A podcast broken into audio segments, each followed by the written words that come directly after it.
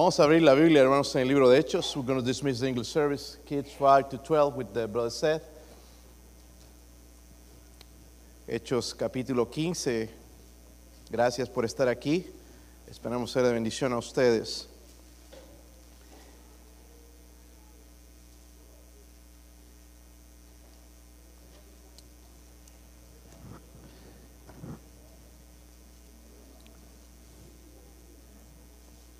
Sí trajeron Biblia, ¿verdad, hermanos? Sí, qué bueno, qué bueno.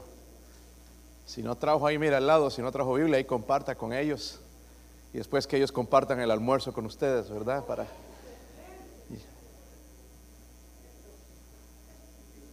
Hechos 15. Yo no sé, hermanos, qué haríamos en realidad sin la palabra de Dios. Perdidos totalmente. Pero yo doy gracias a Dios por la Biblia. Qué bendición es tenerlo. Pero no tenerla de adorno, leerla, meditar en ella.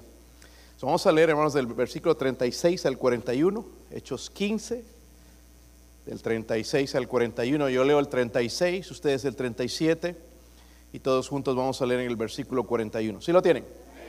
Ok, si vinieron con ganas de adorar a Dios hoy, ¿verdad?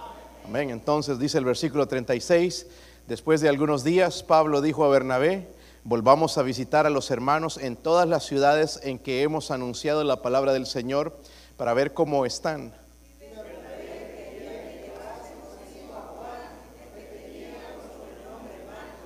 Pero a Pablo no le parecía bien llevar consigo al que se había apartado de ellos desde Panfilia y no había ido con ellos a la obra.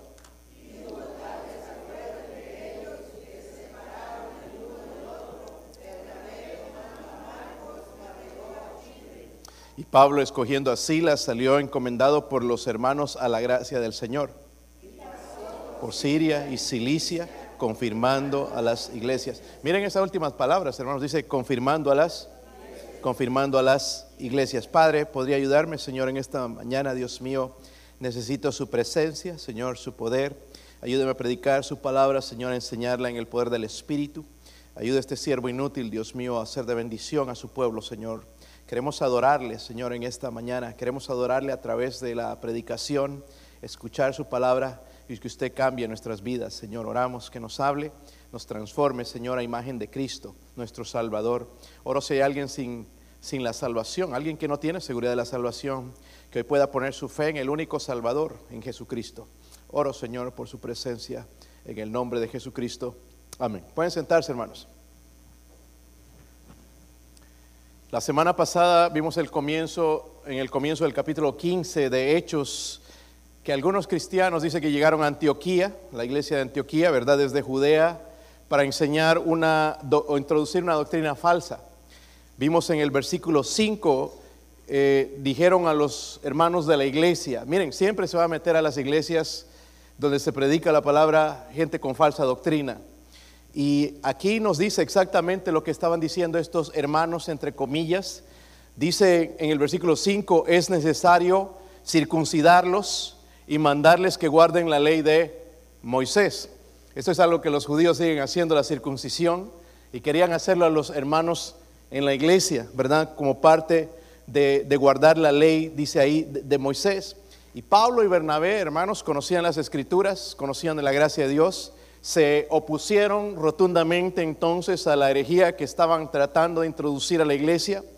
Y ahí va a provocar lo que llamamos la semana pasada el primer concilio de la iglesia para discutir una cuestión doctrinal. Y es una doctrina tan importante. ¿Qué tiene que hacer una persona para ser salva? ¿Qué tiene que hacer una persona para ser salva? A través de los años, ya tengo más de 20 años como pastor o trabajando en el ministerio, y me he encontrado con gente diciendo, ¿verdad?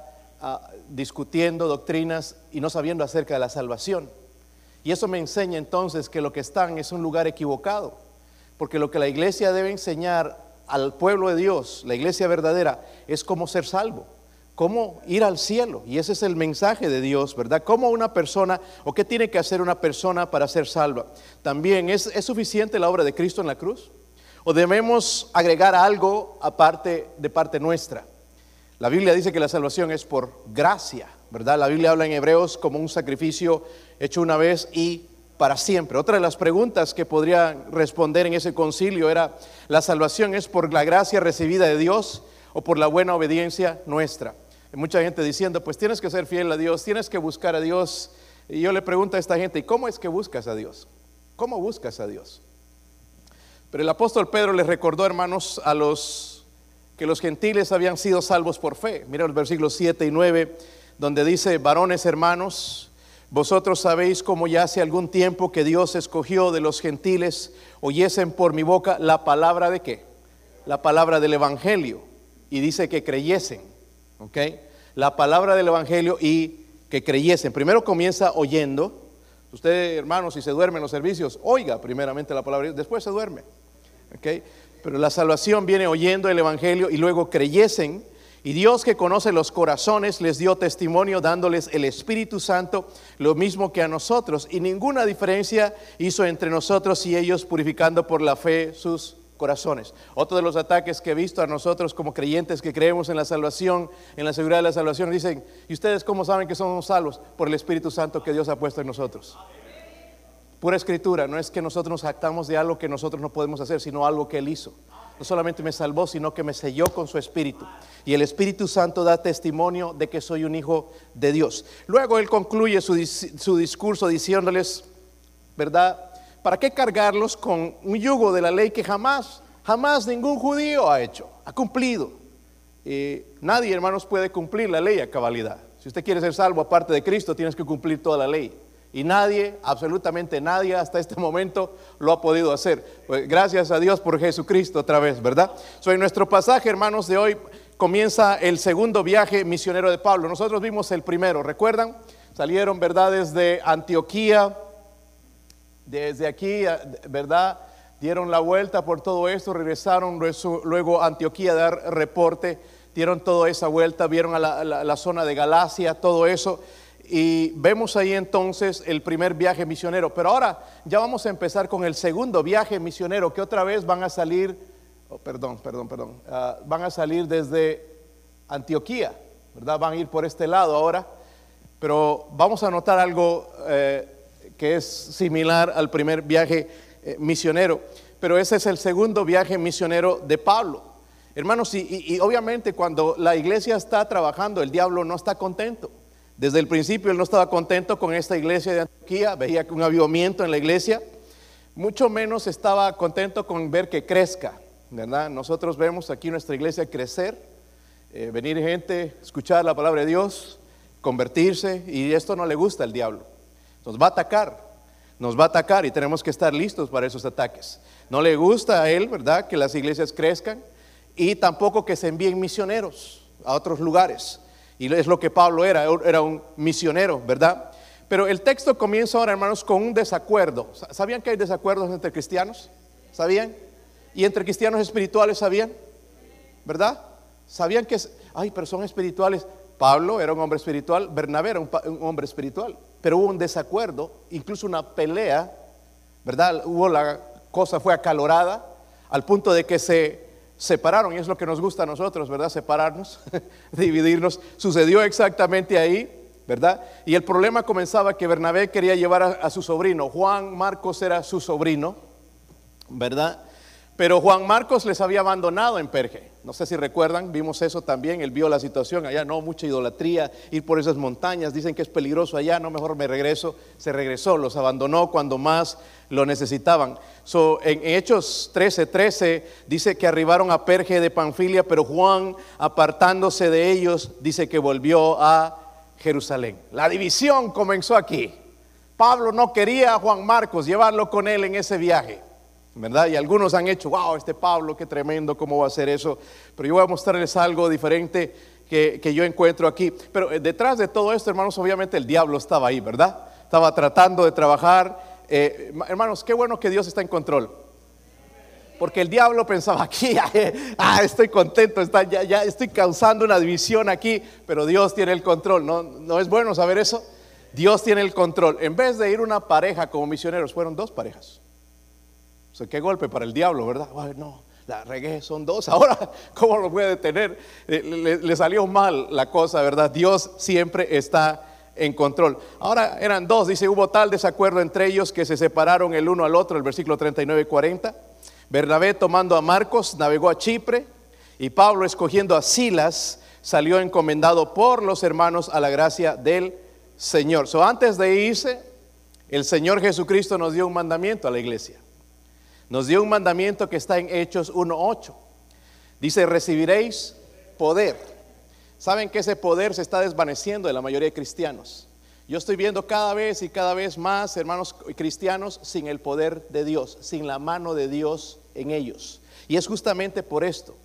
Dice, recibiréis poder cuando haya venido sobre vosotros el Espíritu Santo. Hay poder en Él, ¿verdad? Pero Él nos da este poder para esto, no para hacer señales y cosas grandes, simplemente para obedecer esto. Y dice, y me seréis que testigos en Jerusalén, en toda Judea, en Samaria, eh, en, Samaria y hasta lo último de la tierra. Él quería llevar el Evangelio a todos los lugares. ¿Lo podía hacer Dios solo?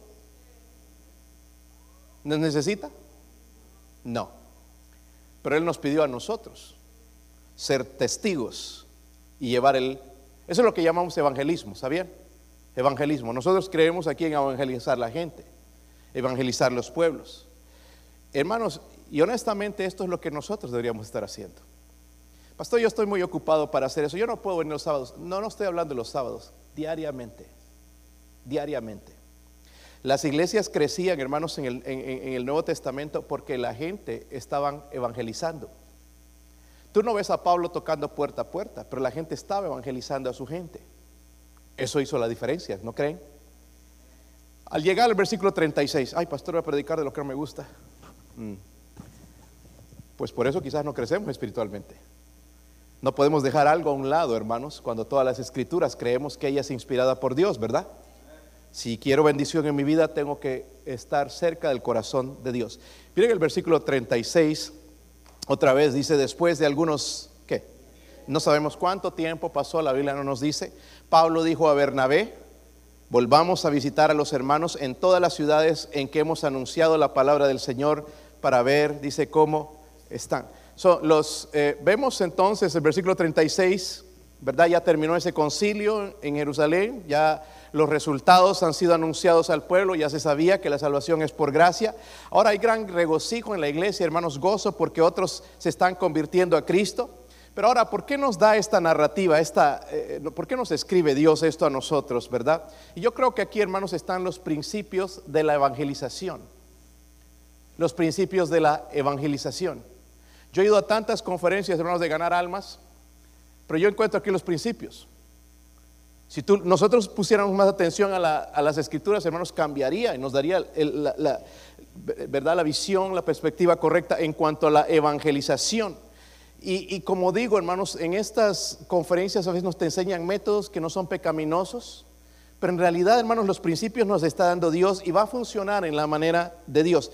Pablo va a usar, a ser el instrumento para esa enseñanza. Vamos a ver a Pablo mucho, hermanos, en estos pasajes. Veamos entonces Pablo, el misionero, con los principios correctos para la evangelización. Díganlo conmigo, los principios correctos para la evangelización. Otra vez, los principios correctos para la evangelización.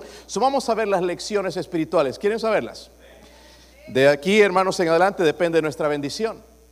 Si no estamos cumpliendo con el plan de Dios, hermanos, estamos de más en la tierra. Ya estamos nada más por demás, por pura gracia, ¿verdad? Ya no estamos cumpliendo el propósito y el plan de Dios. Y yo creo que la mayoría, aparte de cumplir sueños, queremos cumplir el plan de Dios. Dios tiene un plan todavía.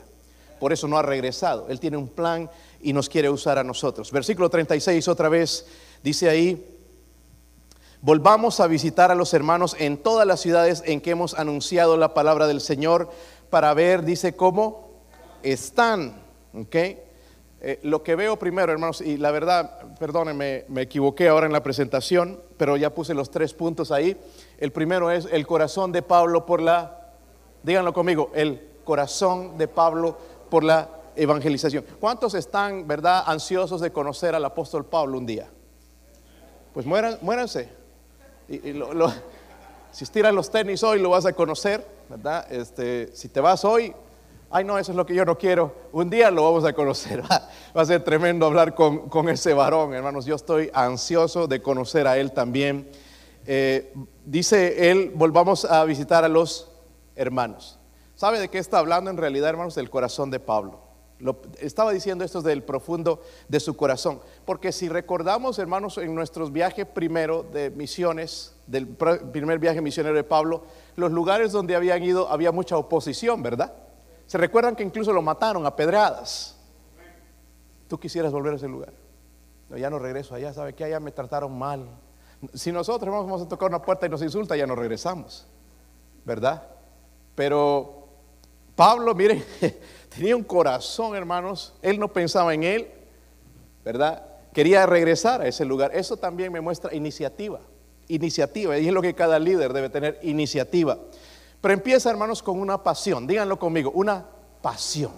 Muchos de nosotros estamos apasionados. Tenemos pasiones. Carnales, mucha, la mayoría de ellas. ¿Verdad? las hermanas, las novelas. ¿Les gustan las novelas, verdad, hermanas? llorar con las novelas, pobrecito. Y esas novelas, mejor no verlas, ¿verdad? Y, apasionados con los hermanos con el fútbol. Si supieran, hermanos, que hoy juega Messi, no vendrían a la iglesia. Este, ¿verdad? Es que es una vez única.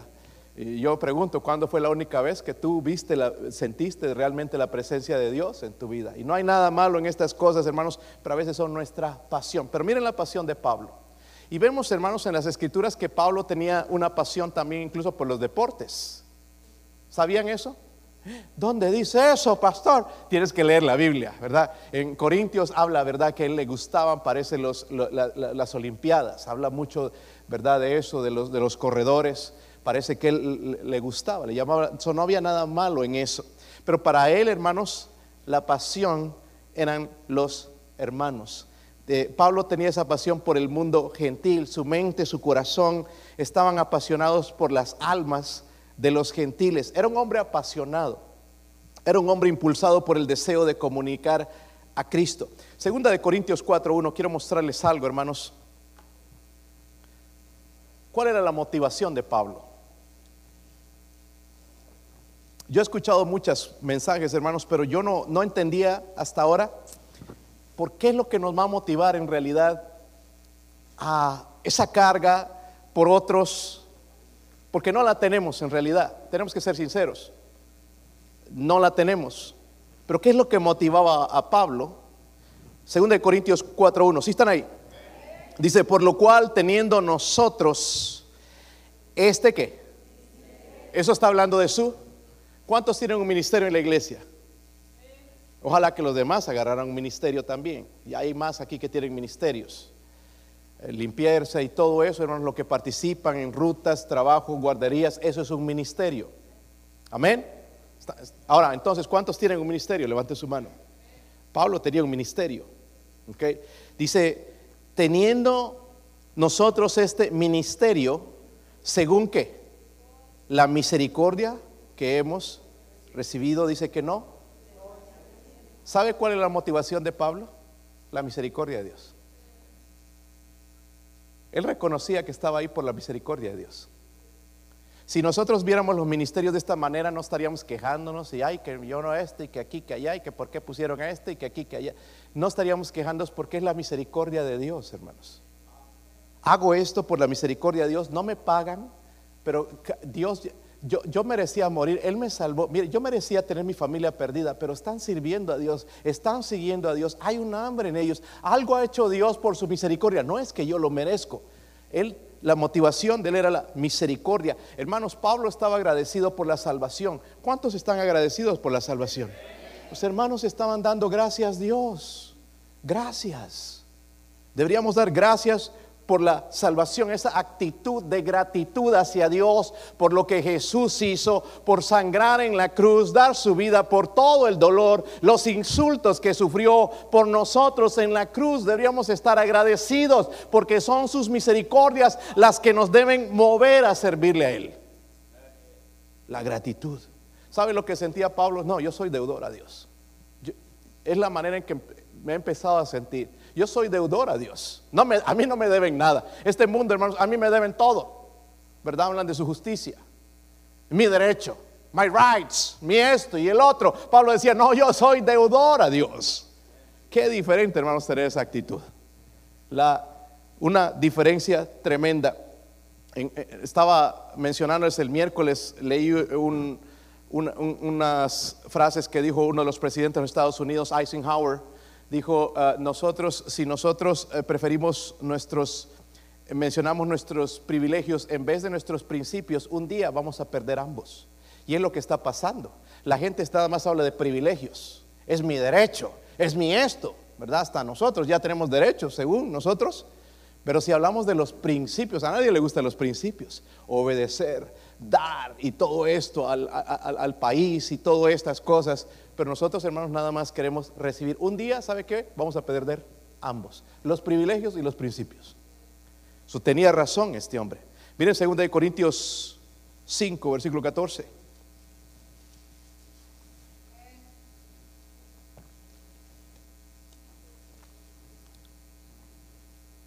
Pastor, ¿usted por qué ahí sigue en el ministerio? E, e, esta es una de las respuestas que yo les puedo dar ahora. Porque el amor de Cristo nos, nos fuerza. A mí me ha dado ganas de tirar la toalla. Muchas veces. Renunciar. Cuando tú ves gente que no tiene interés en, Dios. Cuando tú haces algo, gastas tiempo, gastas dinero y la gente no responde. Cuando ves la apatía no hay respuesta. Cuando se abandona en la iglesia. Eh, en un tiempo, hermanos, cuando los muchachos se iban yendo de la escuela dominical, porque ellos ya, entre ellos ya habían hablado. Ellos ya sabían quién se iba y quién se quedaba. Ya sabían. Yo sabía estas cosas, pero yo me callaba, nada más escuchaba, escuchaba y los veía salirse sin decir, pastor, ni gracias. Eh, la verdad que no nos interesa su clase para nada aquí. Arrivederci, adiós, bye bye, que le vaya bien. Esas son cosas que te duelen. Espero que nunca se las hagan a ustedes. Porque tú te preparas, oras, te importa, te interesas, podrías hacer otras cosas. ¿Entiendes? Pero Dios nos ha llamado a esto, Y da ganas de tirar la toalla. Pero ¿qué es lo que nos mueve? Nos mueve, nos fuerza, es el amor de Cristo.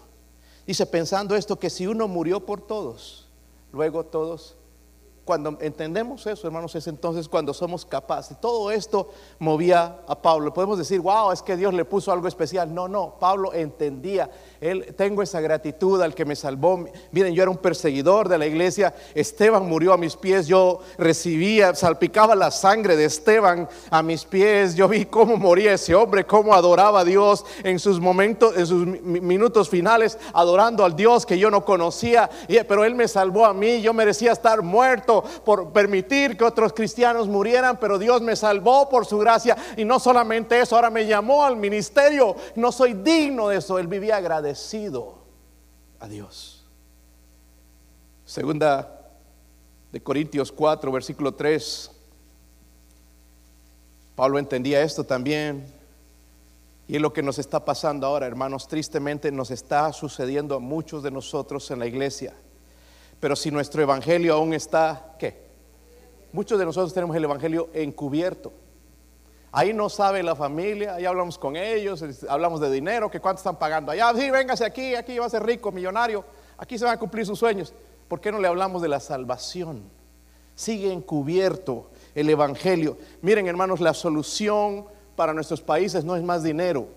La solución para nuestros países es el Evangelio de Cristo. Esto es lo que levantó esa nación, el Evangelio. Cuando llegó a este país y lo recibieron, hubo un cambio. ¿Por qué? Porque Dios puso su mano en ellos y es lo que necesitamos en nuestros países. Es por lo que estoy orando allá en Bolivia, que estuvimos en Perú, ahora que Dios puso una carga grande también en ese lugar de Arequipa. Esa gente, tanta gente perdida, millones de personas y lo, que Dios, lo único que puede cambiarles no es más dinero, es el Evangelio. Dice, entre los que se pierden está encubierto. Pablo sabía esto, que si él no hablaba, la gente no iba a oír. ¿Cuántos saben eso? Si no hablamos, no escuchan ellos, ¿verdad? So, Pablo, hermanos, era un hombre apasionado por Dios, ¿verdad? Motivado por Dios. Yo le pregunto, ¿estás motivado por Dios realmente? ¿Estás motivado por Dios? las iglesias necesitamos pasión para la evangelización, ¿no creen? Necesitamos pasión, hermanos, y no solamente los sábados, sino cada día en el trabajo, un familiar. Miren, tanta gente que se está moviendo alrededor de nosotros. Tú vas a Walmart, hermanos, y se escucha puro español. ¿Cuál es la excusa ahora? Es que no hablo el idioma, ahora lo hablamos. Con los americanos allá, pues hay un folleto entonces en inglés.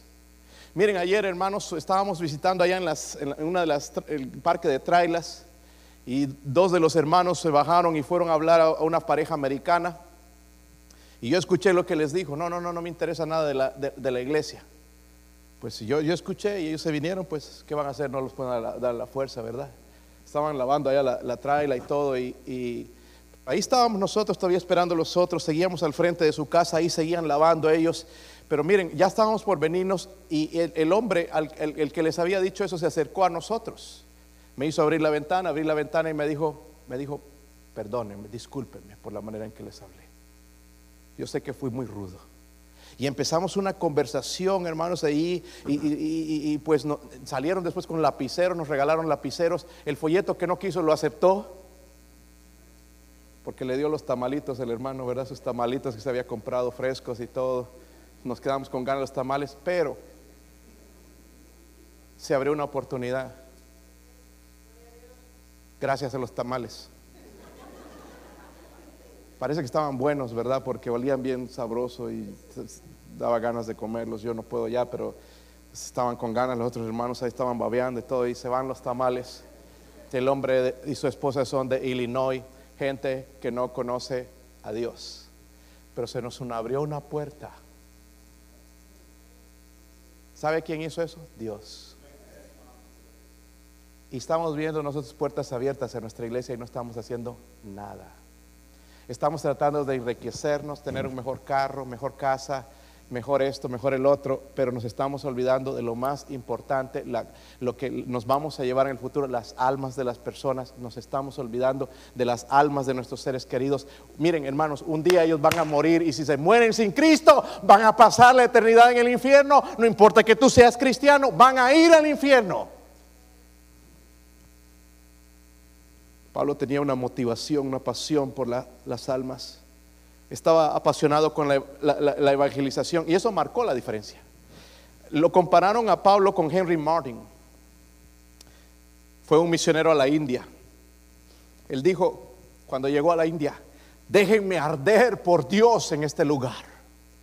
Let, me burn, for God this place. Cuando llegó a, la India, el apóstol Pablo dijo, ay de mí si no predicare o si no anunciare el Evangelio. Había una carga, una motivación en ellos. Nosotros nuestra motivación, ay, ¿qué voy a hacer? Mañana no trabajo. ¿Qué voy a hacer? Preocupados por las cosas materiales en vez de las espirituales tu amiguito joven, tu amiguita, si tú no, ellos no conocen a Dios, van a parar. Si tú dices que los quieres, lo, lo que debes mostrarles es que Dios les ama a ellos y quiere salvarlos. Pero ahí no les hablamos de todas cosas, de muchachos, de muchachas, igual que el mundo. A mí me da tristeza, hermanos, jovencitas en nuestra iglesia hablando de novios.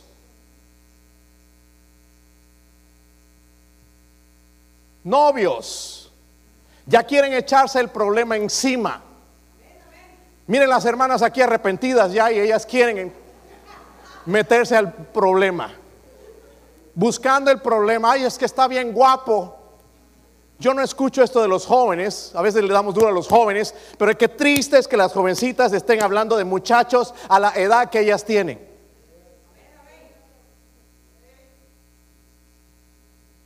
Está serio aquí. Y lo más triste es que los padres les han dado teléfonos y ahí ellas están comunicando y mandando sus fotos y textos de todo esto.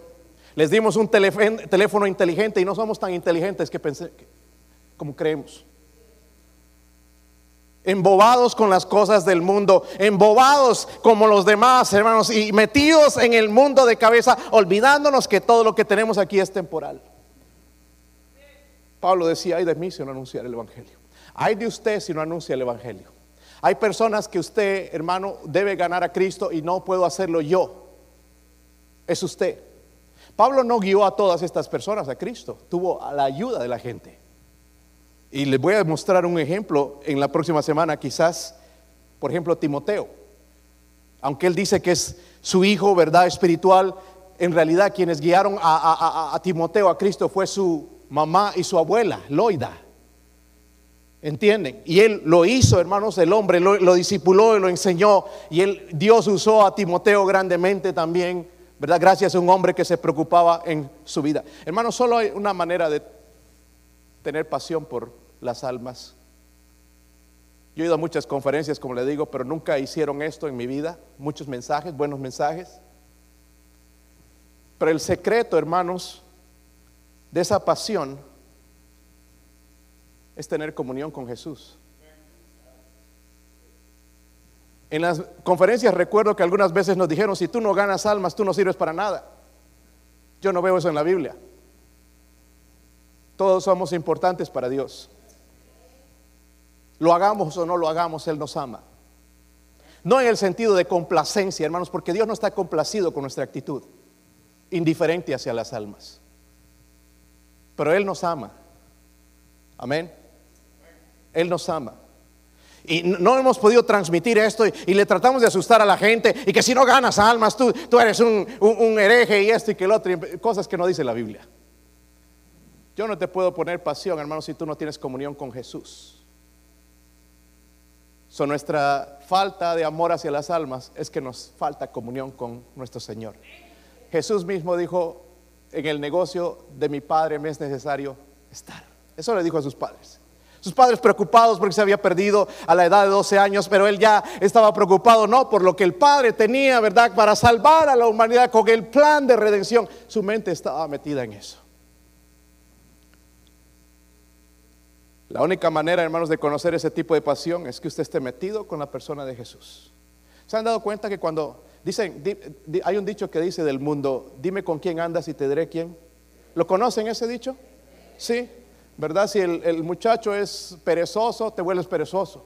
Si es mal hablado, te vuelves mal hablado. ¿Por qué? Porque andan uña y mugre, no sé cuál es la uña y la mugre, pero ah, son eso, ¿verdad? Pero nosotros cuando nos metemos en intimidad con Dios, con Jesús, muchos hablan de conocer a Jesús, pero no, nunca han evangelizado. No me digas que tú conoces a Jesús si tú no evangelizas. ¿O estás dispuesto a evangelizar? ¿Está conmigo, hermanos? Pastor, esto como que está un poco fuerte. Bueno, le estoy diciendo lo que dice la Biblia. Él ama, él, ama al mundo, dice la Biblia, ¿verdad? Quiere rescatar al mundo, pero Él nos va a usar a nosotros. Mire lo que dijo, hermanos, en, Juan 15, versículo 4. Le voy a probar lo que le estoy diciendo es verdad.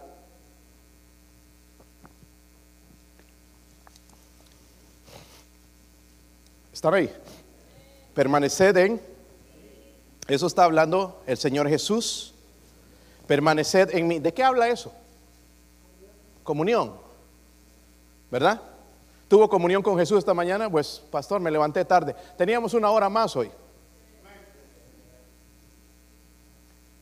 Tenemos que, hermanos, como cristianos, aprender a levantarnos temprano. El Señor era una persona que madrugaba, Pablo era una persona que madrugaba. Si queremos, hermanos, eh, que recibir bendición en el día, tenemos que levantarnos temprano.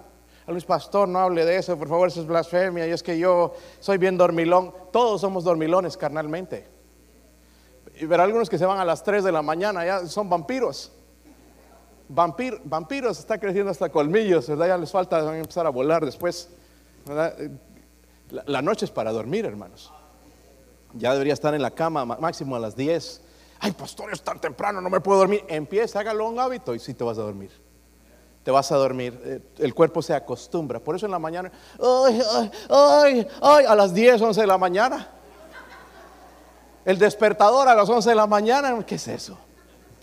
El despertador se pone, hermanos, a las 3, 4 de la mañana. Y ya después viene el cuerpo automáticamente, 5 y media, 4. Abre los ojos así como, ¿dónde está el café? Buscando, ¿verdad? Los pancakes también, el pan o lo que vas a comer. Ya está, ya está listo el cuerpo, ya está.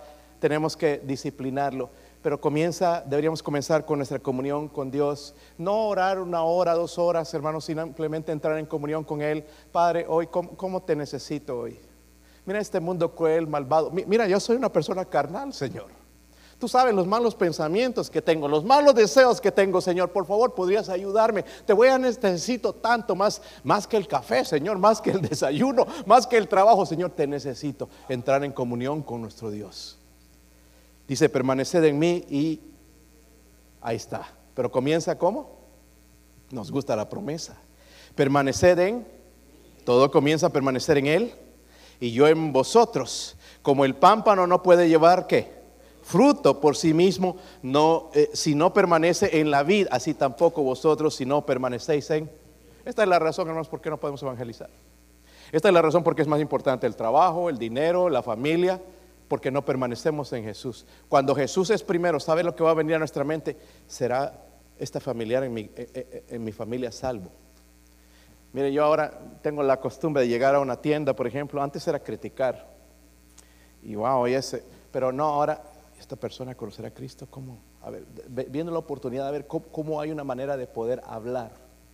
Y yo doy gracias a Dios en, el sentido de que me ha dado la oportunidad de ser capellán porque me han enseñado a relacionar con la gente. No importa quién sea, que crean, que, que, sea su religión, puedo entrar en una relación con la gente. De esa manera tratar de, llevarle el Evangelio. Ahora no todos van a aceptar, pero mi trabajo, hermanos, si yo estoy en comunión con Dios, ¿sabe qué es lo, más importante para Dios? ¿El trabajo? ¿El dinero? ¿La situación económica? ¿Qué es lo más importante para Dios? ¿Las qué? ¿Cuántos son almas aquí? ¿Cuánto Dios les salva? Hay unos que no son almas, no sé qué serán. Las almas. Entonces, si yo estoy con esa persona en comunión, wow, esto es lo que a él le gusta. ¿No se han dado cuenta en los cumpleaños de tu esposa? Los regalitos. Ah, le, gusta el perfume de siete machos. No, perdón, uno se murió. Este, le, das lo que le gusta, ¿verdad? Porque ya la conoces. ¿Sí? Sus gustos, ya los conoces. ¿Por qué? Porque pasas tiempo con ella. Ya, la conoces. Igual al esposo, ¿verdad? o al revés, creo que es el, el perfume Los Siete Machos y dos se murieron.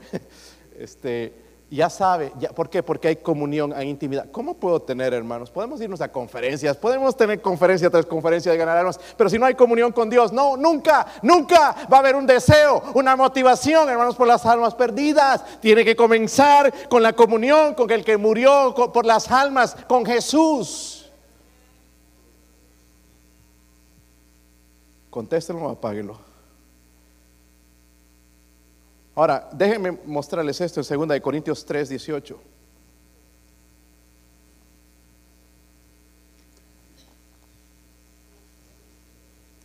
Algunos quieren tener comunión con Dios sin esto. 2 Corintios 3, 18. Por tanto, todos nosotros qué?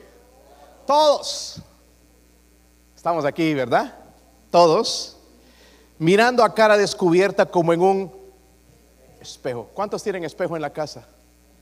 Los que no, con razón se notan los que no tienen. Recuérdenos su cumpleaños, ¿verdad? Para regalarles un espejo. Es bien importante, porque en ese espejo tienes que verte cómo estás en el servicio también. Algunos así me miran a veces. Pero no saben que yo he aprendido ya a bregar con estas caras. Caras imposibles, cara de todo tipo, enojados, gente que se opone, no importa. Yo estoy aquí para predicar la palabra de Dios. Pero aquí no estamos hablando de ese espejo, estamos hablando de la palabra de... ¿Saben que esto es como un espejo? Sí. ¿Cuántos se miraron en el espejo hoy? Algunos se nota que no se vieron. ¿Verdad?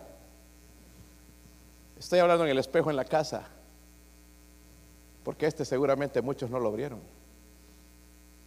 No notaron en su corazón y no vieron nada en el espejo acerca de ellos. ¿Cómo voy a conocer a Cristo? Por medio de su... Pero dice, somos mirando a cara descubierta como un espejo la gloria del Señor, somos transformados de gloria en gloria en la misma imagen como por el Espíritu de Él. ¿Cómo puede ser transformado, hermanos, sin el espejo? Por eso cada vez estamos más caraduras, corazón duro, porque no nos miramos en el espejo. Pastores, que a mí me aburre, no lo entiendo. Si no lo entiendes, entrégate a Cristo. Porque el autor de la Biblia es el Espíritu Santo. El Espíritu Santo nos ilumina. Y es verdad, hermanos, hay versículos que son difíciles, para eso estamos en la iglesia, para que se nos enseñe. Para eso venimos a la escuela dominical, para que se nos enseñe, ¿verdad? Muchas cosas que son difíciles de entender las entendemos. Para eso hay maestros, Dios ha llamado maestros, pero hay cosas básicas, hermanos, que yo ya debería saber. Tener comunión con Cristo es algo que yo debería saber. Que la palabra de Dios es necesaria, debería saberlo. So, la única manera de llegar a su imagen, hermano, es contemplar su gloria. ¿Dónde contemplo su gloria? En la palabra de Dios. Amén. Ay, yo vi la gloria de Dios en un, sueño. Yo creo que usted comió doble hamburguesa, ¿verdad? O de tres pisos o algo así, y no viste la, gloria de Dios, la vas a ver en la palabra de Dios. La gloria de Dios. Y esto es lo que nos va a cambiar. Subamos el corazón de Pablo, hermanos. Ojalá que nosotros podíamos llegar ahí. Yo no puedo en la iglesia, he hecho todo lo que he podido, todo lo que sé, y la única manera, lo que les puedo decir, tu comunión con Dios es lo que te va a llevar a evangelizar. Si no, no importa cuántas conferencias, cuántos predicadores nos los dicen, porque todos nos van a decir, tienes que ganar algo. No, tienes que comenzar en tu comunión con Cristo. Cuando ya tienes tanta comunión todos los días, todo el tiempo, porque no es solamente una vez al día, todo el día hablando con Él, ahí estás en, en, el momento que estás trabajando, hablando con Él y conociéndole más, y Señor te agradezco y qué lindo eres, y hablando y más, comunicándote más con Él, Él va a transmitir eso. Sabes, yo estoy interesado en las almas, ¿por qué no le das una llamadita a fulano? Háblale, háblale de Cristo. ¿Cuántos tienen familiares sin Cristo? ¿Les hablaron ya? Ay, son duros, pastor, son duros. Más duro es usted que no, entiende la palabra de Dios. Eh, ojalá que Dios nos ayude en esta área, hermanos. El, principio, ¿verdad? Primero, para la evangelización, vemos el corazón, una pasión por las almas. Eh, vamos a ver entonces, hermanos, en el versículo 37.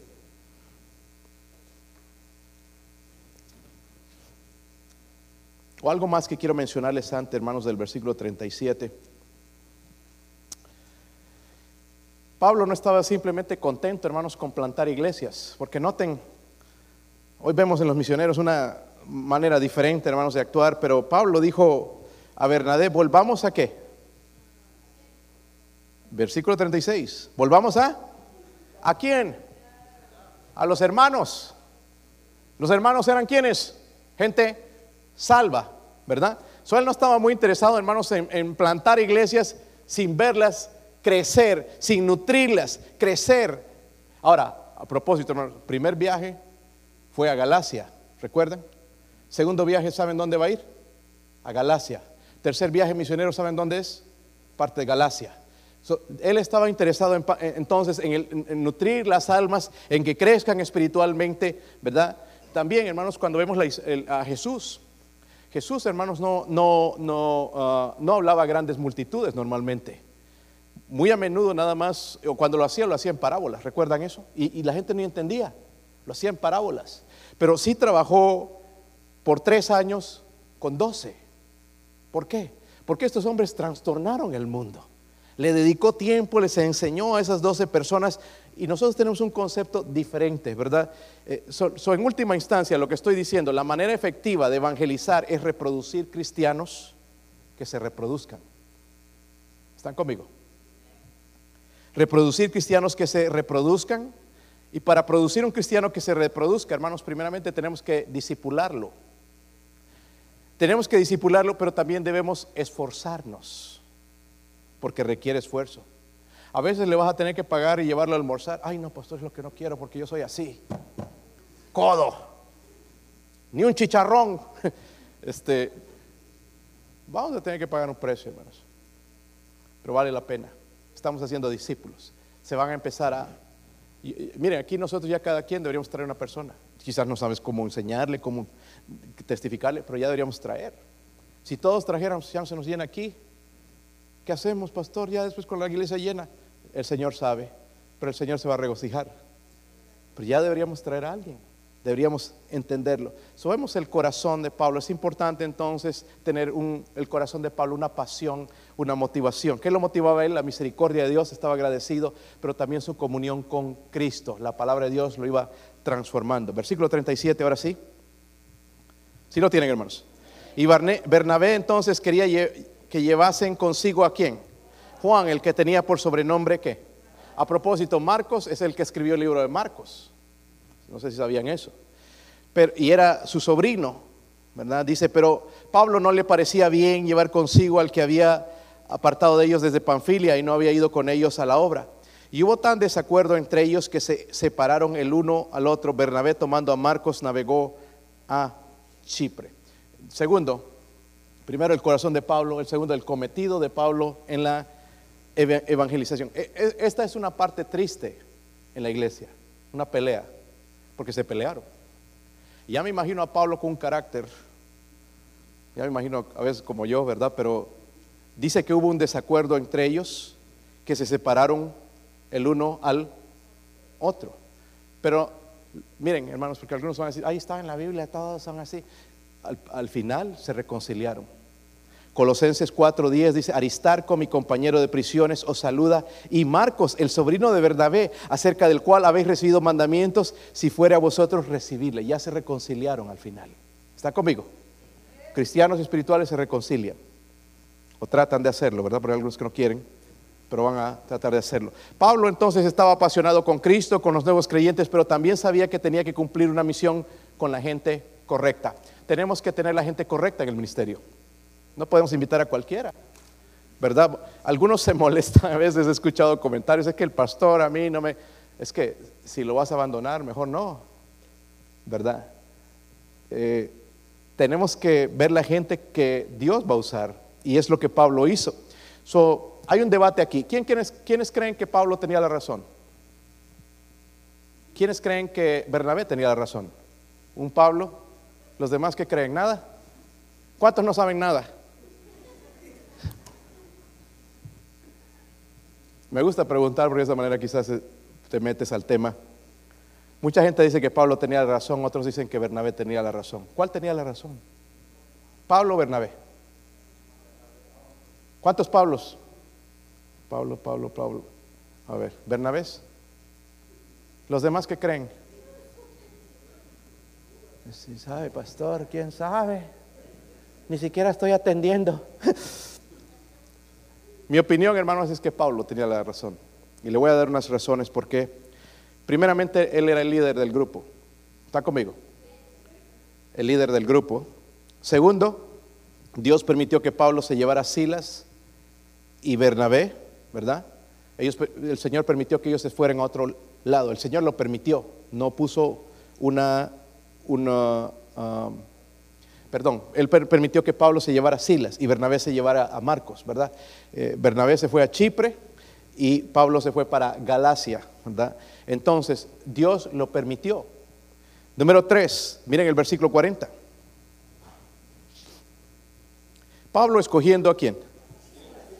Silas esto es importante. Salió encomendado por quién? Por los hermanos a la gracia de él. Ahí veo entonces que la mano de Dios estaba con Pablo.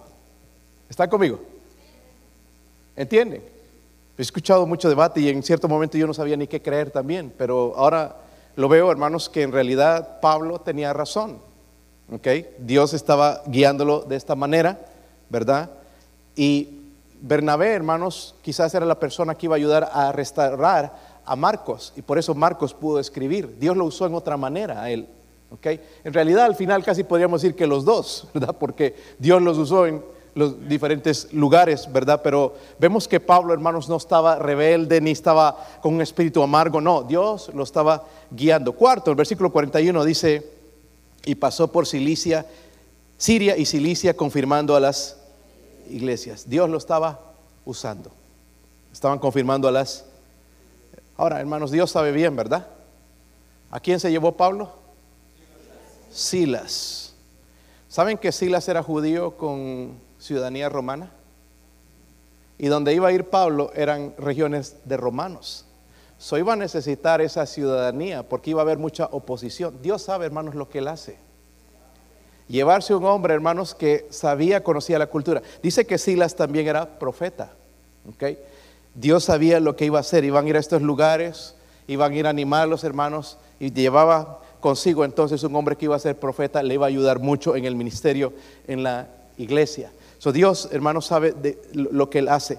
Era muy importante. Iban a encontrarse con judíos, pero iban a encontrarse con romanos también. Y él tenía los dos, judío y también romano. Entonces Dios los iba a usar con ambos, ¿verdad? Si vas a ser misionero es mejor identificarte con ellos.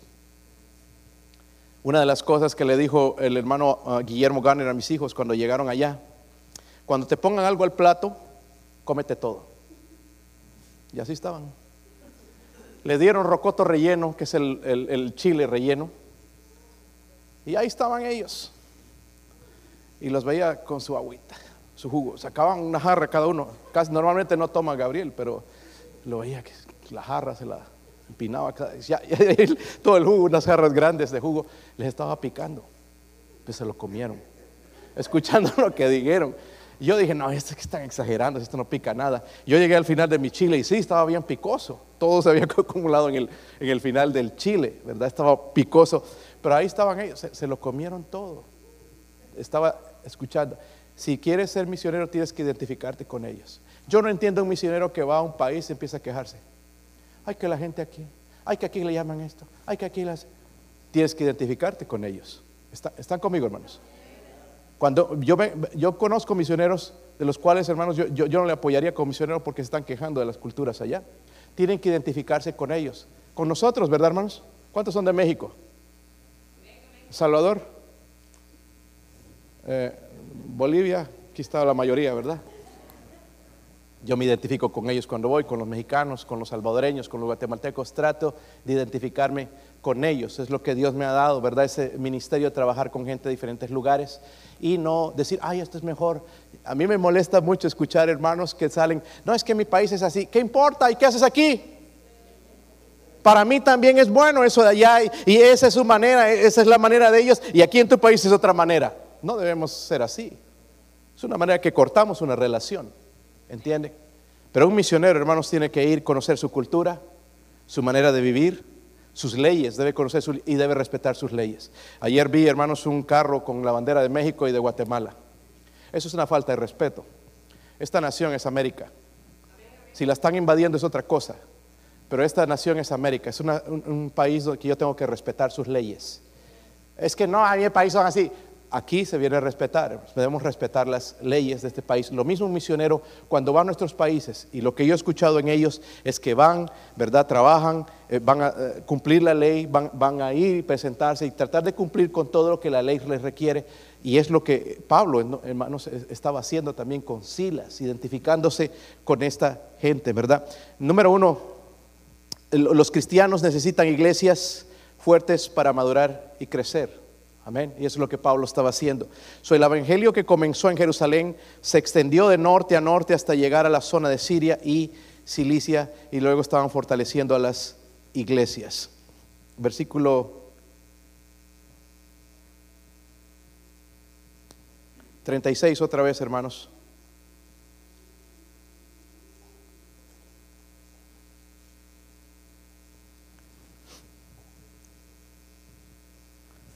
Volvamos a visitar a los hermanos en todas las ciudades en que hemos anunciado qué? La palabra de qué? No mis sueños, no mis opiniones, la palabra del, la palabra del Señor. Por último, el cuidado de Pablo por, por la e, e, evangelización. La, la historia, hermanos, entonces terminó bien. Se reconciliaron ellos Pablo estaba siendo apasionado, usado, apasionado por las almas en otro lugar y este, Bernabé con, ah, Juan Marcos en otro lugar. Dios los estaba usando a ambos. So, hablamos de Pablo entonces, y no importa en realidad quién tenía la razón, pero era el plan de Dios. Y ah, el hecho de que eran romanos era importante. Dios conoce las características de la cultura Dice que en el versículo 41, noten, dice, pasó por Siria y luego qué? Cilicia, confirmando las iglesias. ¿Qué estaban haciendo? Confirmándolas. Esto requiere trabajo, ¿sí o no? Iglesias fuertes. A veces hemos pensado que nada más es el número. Hay iglesias grandes con número, hermanos, la mayoría de gente está perdida. No saben ni qué creen. Pues ¿qué crees tú lo que cree mi iglesia? ¿Y qué cree tu iglesia lo que creo yo? ¿Y qué crees tú lo que cree mi iglesia? No saben ni lo que creen. No saben ni dónde están parados. Y necesitamos cristianos fuertes para madurar. So, el Evangelio comenzó entonces en Jerusalén, se extendió de norte a norte hasta llegar a la zona de Siria, Cilicia, ellos estaban fortaleciendo las iglesias, edificando a los santos, y sabían, hermanos, que la prioridad que era que los santos fueran, fueran fuertes, pero se reprodujeran. ¿Cuántos saben aquí, hermanos, que los bebés no tienen bebés? ¿Saben? Sí. ¿Han visto un bebé tener otro bebé? ¿Por qué no? ¿Quiénes tienen bebés? Los adultos. ¿Sí o no? Muchos de nosotros nos hemos quedado bebés espirituales. Debemos reproducirnos. Y nosotros lo hemos tomado literalmente. Ahí están los 4, 5, 6, 7, 8, 9, 10. La Biblia habla de eso. Pero también espiritualmente. ¿Conoces una persona que no tiene Cristo? Tú eres la persona. Un familiar. Miren, a veces hay que orar. Ayer estábamos hablando allá del algo, una palabra blasfemia, que es blasfemia en nuestra iglesia. Oración y ayuno. Hay ayuno, pastor, eso. Hay veces, hermanos, si a mí me interesa la gente, tengo que ayunar, orar. Y saben que el, eh, muchas de las personas que están aquí es producto de eso, oración y ayuno. Algunos tengo que seguir ayunando, no sé por cuánto tiempo. Ya no puedo hacerlo regularmente, pero a veces en el pasado podía hacerlo por una, dos semanas, eh, ayunar, orar, Señor, te necesito. Yo amo a esta gente y no sé cómo alcanzarlas. Mira tan indiferentes, sus corazones duros. Tienen su religión, están cegados con su religión. Pero Señor, tú eres Dios. Tú eres Dios. Yo, yo no importa, yo voy a dejar este día, voy a apartarlo para ti. Quiero que te muevas grandemente esta necesidad. Este edificio que nosotros tenemos es producto de oración y ayuno. Hay veces donde tenemos que pagar el precio por la gente que amamos. Pero como les digo, hermanos, y voy a terminar resumiendo esto. El corazón de Pablo estaba apasionado con Cristo. Yo le pregunto, ¿está apasionado con Cristo? Una cosa es, hermanos, decir, y a veces vamos nosotros y le preguntamos a la gente, ¿conoces a Jesús? Y ni nosotros mismos lo conocemos. Si conociéramos a Jesús, tendríamos los deseos de Jesús, que otros sean salvos, que otros le conozcan. Pero él estaba apasionado con Jesús. Vimos el cometido de Pablo, hermanos, él sabía, llevó a la gente correcta, sabía estos lugares. Tenemos que ir a edificar los hermanos. Silas me va a hacer tremenda bendición. Él es romano, es, es judío también, es profeta, va a ayudarme allá con los hermanos, les va a predicar la palabra de Dios. Vamos a fortalecer a los hermanos para que ellos se, se reproduzcan también. Y el cuidado de Pablo vemos, vimos al final por la evangelización. Son dos preguntas para terminar. ¿Eres salvo? ¿Tienes la paz de Dios? Sientes que tu alma está inquieta. Si usted tiene esa inquietud en su corazón, venga a Cristo. Él va a cambiar esto en tu vida. A los que son salvos, si eres salvo, tienes una pasión por las almas. Ahora, no puede venir esa pasión si nosotros no tenemos una pasión, una comunión con Dios, con su palabra. Si somos transformados de gloria en gloria por medio de su palabra, nunca va a haber esa, esa pasión. Vamos a mencionarla pero no vamos a tenerla en realidad. Le pregunto, hermano, hermana, ¿cuán cerca estás de Jesús en esta mañana? ¿Cuán cerca? ¿Sabe qué me da tristeza, hermanos? Que estamos más cerca del teléfono, de las redes sociales que de Jesús. Yo digo, menciono, ¿por qué le das un teléfono a un joven? Pero yo le pregunto a los jóvenes, ¿por qué le dejas que tenga tu papá un teléfono? Porque son inmaduros. Pasando horas, horas, horas en el YouTube. Es que estoy viendo una predicación. ¿Qué predicación estás viendo? ¿Por qué no te metes una hora en la palabra de Dios? Muchos de ustedes escuchan a predicadores que ni siquiera dicen la verdad. Pero cuando te ves la Biblia, tú vas a encontrar la verdad. Busca el rostro de Dios, búscalo en comunión, deja ese teléfono, apágalo, porque lo que parece bueno a veces nos está alejando de Dios, de la comunión con Él, de su voluntad, hermanos. La voluntad de Él es que todos, todos sean salvos.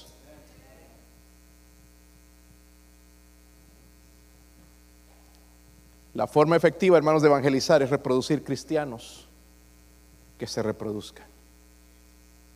Vamos a hacer una invitación esta mañana. Primeramente vamos a comenzar con tu comunión y vamos a ser sinceros. ¿Qué les parece? ¿Qué les parece, hermanos? Porque tiene que comenzar reconociendo. Eso es lo que les mencioné a los jóvenes esta mañana. Todo comienza reconociendo. Pastor, yo no he estado en una comunión con Jesús como debería, honestamente. Por eso no siento esa pasión hacia mis semejantes, hacia las personas que están alrededor mío. No, no, no la siento. ¿Por qué vamos a fingir algo que no tenemos? Vamos a hacer esta invitación algo serio. Mi esposo va a pasar al piano, va a tocar. Si usted, vamos a empezar con eso, la comunión. Pastor, mi comunión con Jesús no es la correcta. Lo reconozco. ¿Podría usted venir aquí al altar?